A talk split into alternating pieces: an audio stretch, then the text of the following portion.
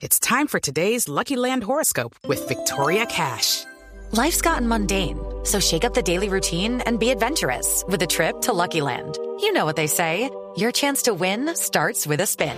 So go to LuckyLandSlots.com to play over 100 social casino-style games for free for your chance to redeem some serious prizes. Get lucky today at LuckyLandSlots.com.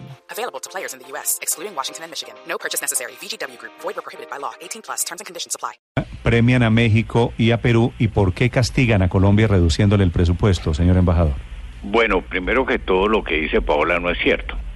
Eh, y me, me gusta saludar a Paola, ¿cómo está? Pero la verdad es que la información que yo tengo es que la propuesta de la administración para la ayuda a América Latina, eh, de lejos la más generosa es para Colombia. O sea, las cifras que yo tengo es que la propuesta de la administración sería de 125 millones para Colombia en lo que tiene que ver con la lucha contra el narcotráfico, que es lo que ella mencionó. 8 millones para Haití, 56 millones para México, 27 millones para el Perú. Eh, así es de que no es cierto que Colombia sea la más recortada. Todo lo contrario, de lejos en la región la que más sale favorecida en ayuda en la lucha contra el narcotráfico, en esa propuesta de la administración, es Colombia. Pero mire, yo quisiera explicar lo siguiente, eh, eh, Néstor, con su permiso. Sí, señor, cómo no. Eh, sucede lo siguiente, eh, la, re- la, la reducción en la ayuda internacional de los Estados Unidos fuerte se da entre la administración Obama y la administración Trump, porque cambia la política exterior del gobierno americano y cambian las prioridades del gobierno americano. Pero cuando hablamos puntualmente de la ayuda para Colombia, la ayuda para el año 18, todavía la que se recibiría este año, todavía se votará el mes entrante. Ahí pasó lo siguiente. La administración le hizo una propuesta al Congreso y el Congreso en las dos cámaras la discutió, en la Cámara de Representantes y en el Senado. Entonces, en un esquema en el cual la administración propone y el Congreso dispone, lo que ha sucedido es que la administración propuso una reducción de la ayuda para Colombia significativa en el sentido en que toda la ayuda internacional en el presupuesto americano sufrió un recorte muy grande con el cambio de gobierno. Pero de todas maneras, tanto la Cámara de Representantes de los Estados Unidos como el Senado de los Estados Unidos, ambos propusieron aumentar considerablemente la ayuda para Colombia en relación con la propuesta que ellos recibieron de la administración. Esos aumentos, que son considerables primero en la Cámara y aún mayor en el Senado, se tienen, tienen dos posibilidades ahora en, lo- en el próximo mes. O hay una conciliación y entonces Sí. habría un aumento en relación con la propuesta de la administración, pero no un aumento tan importante como el que pro- el que propone el Senado, porque el Senado es el que propone el mayor aumento.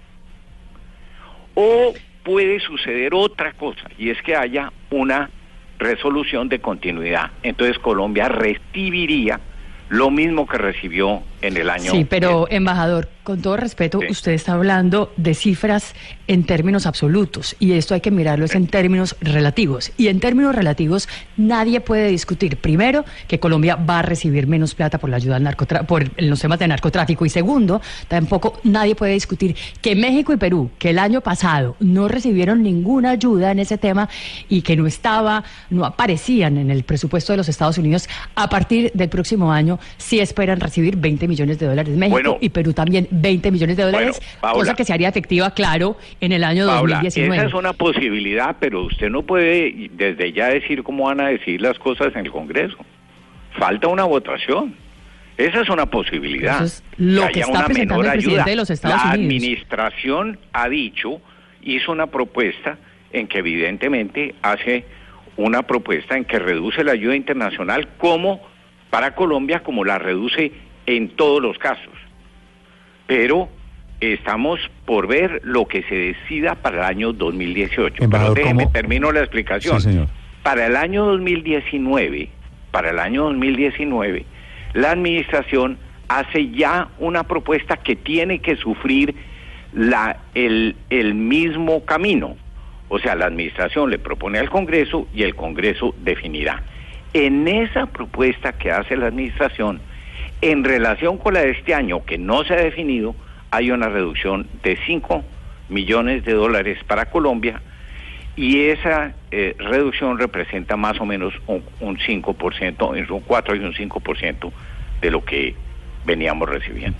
Embajador, Pero es- entonces lo, lo que quiero decir pero es esta cifra que, que se está dando, embajador, de que la ayuda se reduce entre 35 y 40%, ¿eso no es cierto? es cierto en relación con lo que, mejor dicho, es que hasta que no voten, hasta que no voten, es, es cierto en relación con la propuesta de la administración, pero hasta que no se lleve a cabo la votación. Ok, mejor que dicho, se no ha debe pasado. llevar a cabo en marzo, no vamos a saber exactamente si Colombia fue afectada en un 35%, Ok, entonces- en un 30% o en menos, no Eh, sé. embajador, esto es una expectativa, es una propuesta de reducción. Es una expectativa, exactamente. Ok.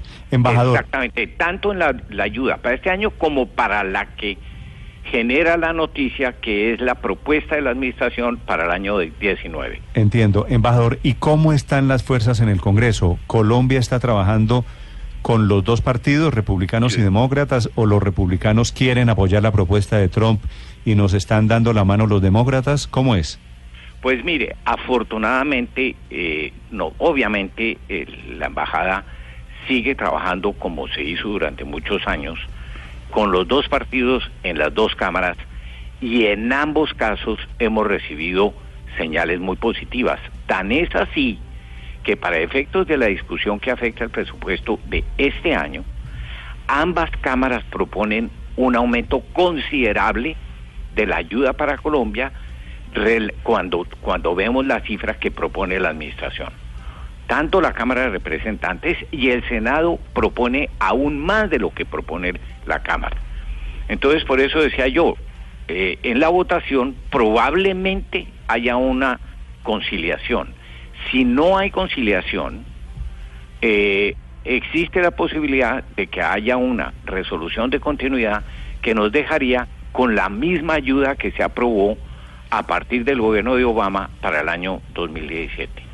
Pero son expectativas, son expectativas, tanto para lo de este año como Entiendo. para lo del año entrante. Ahora, embajador, una yo estoy de acuerdo, perdón, perdón, termino eh, nada más con este pensamiento.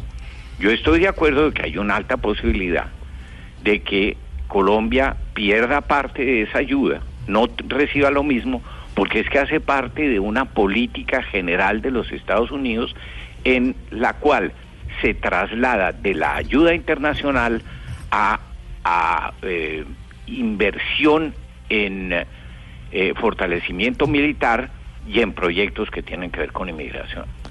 Eso es una posibilidad alta, pero, pero estamos hablando de probabilidades, posibilidades. Esto se va a definir para el año Sí. 18, en el mes entrante, parece, porque estamos en eso también desde el año pasado, estamos pendientes de esa votación y no se ha dado por todos los problemas que ha habido. Ustedes saben que, que ha habido problemas eh, con el Congreso y con el cierre del gobierno. Embajador, entonces tiene la expectativa de que en el tema de migrantes de Venezuela haya un aporte nuevo de recursos de Estados Unidos. Sí, eh, ese es un tema muy distinto, pero tal como lo dijo el secretario Tillerson durante su visita, eh, los Estados Unidos tenían en su presupuesto una suma que no, no, no conozco realmente el monto exacto al que se refería el secretario de Estado, estoy tratando de averiguarla, una suma que se había previsto se gastara en apoyo humanitario eh, en la crisis venezolana en Venezuela. Como la revolución venezolana ha rechazado esa ayuda porque dice que no hay crisis, niega que exista una crisis humanitaria en Venezuela. Entonces el secretario anunció en Colombia dijo en su rueda de prensa que ellos estaban considerando entonces la posibilidad de que esa ayuda se le diera a los países más afectados por la crisis, en este caso Colombia, que es probablemente el país más afectado por la crisis, un país extranjero afectado por la crisis. Embajador, estamos, estamos entonces trabajando eh, desde ya con eh, el, el Departamento de Estado para ver cómo bajamos a la tierra esa, esa propuesta y ese compromiso del secretario Tillerson en Bogotá. Sí, señor embajador, la conclusión de todo esto es usted como representante de Colombia allí en Washington tiene la esperanza de que el Congreso eh, no le apruebe el recorte presupuestal, no por lo menos en lo que tiene que ver con Colombia, al presidente Donald Trump.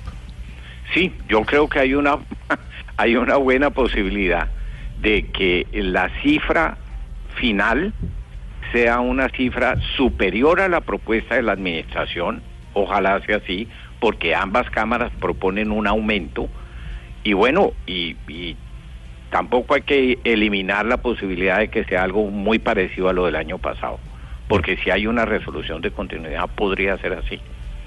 Señor embajador, señor embajador Camilo Reyes, gracias por acompañarnos esta mañana. Muchas gracias, Néstor. Gracias a usted. Gracias, señor, desde Washington. Mil gracias. Muy amable.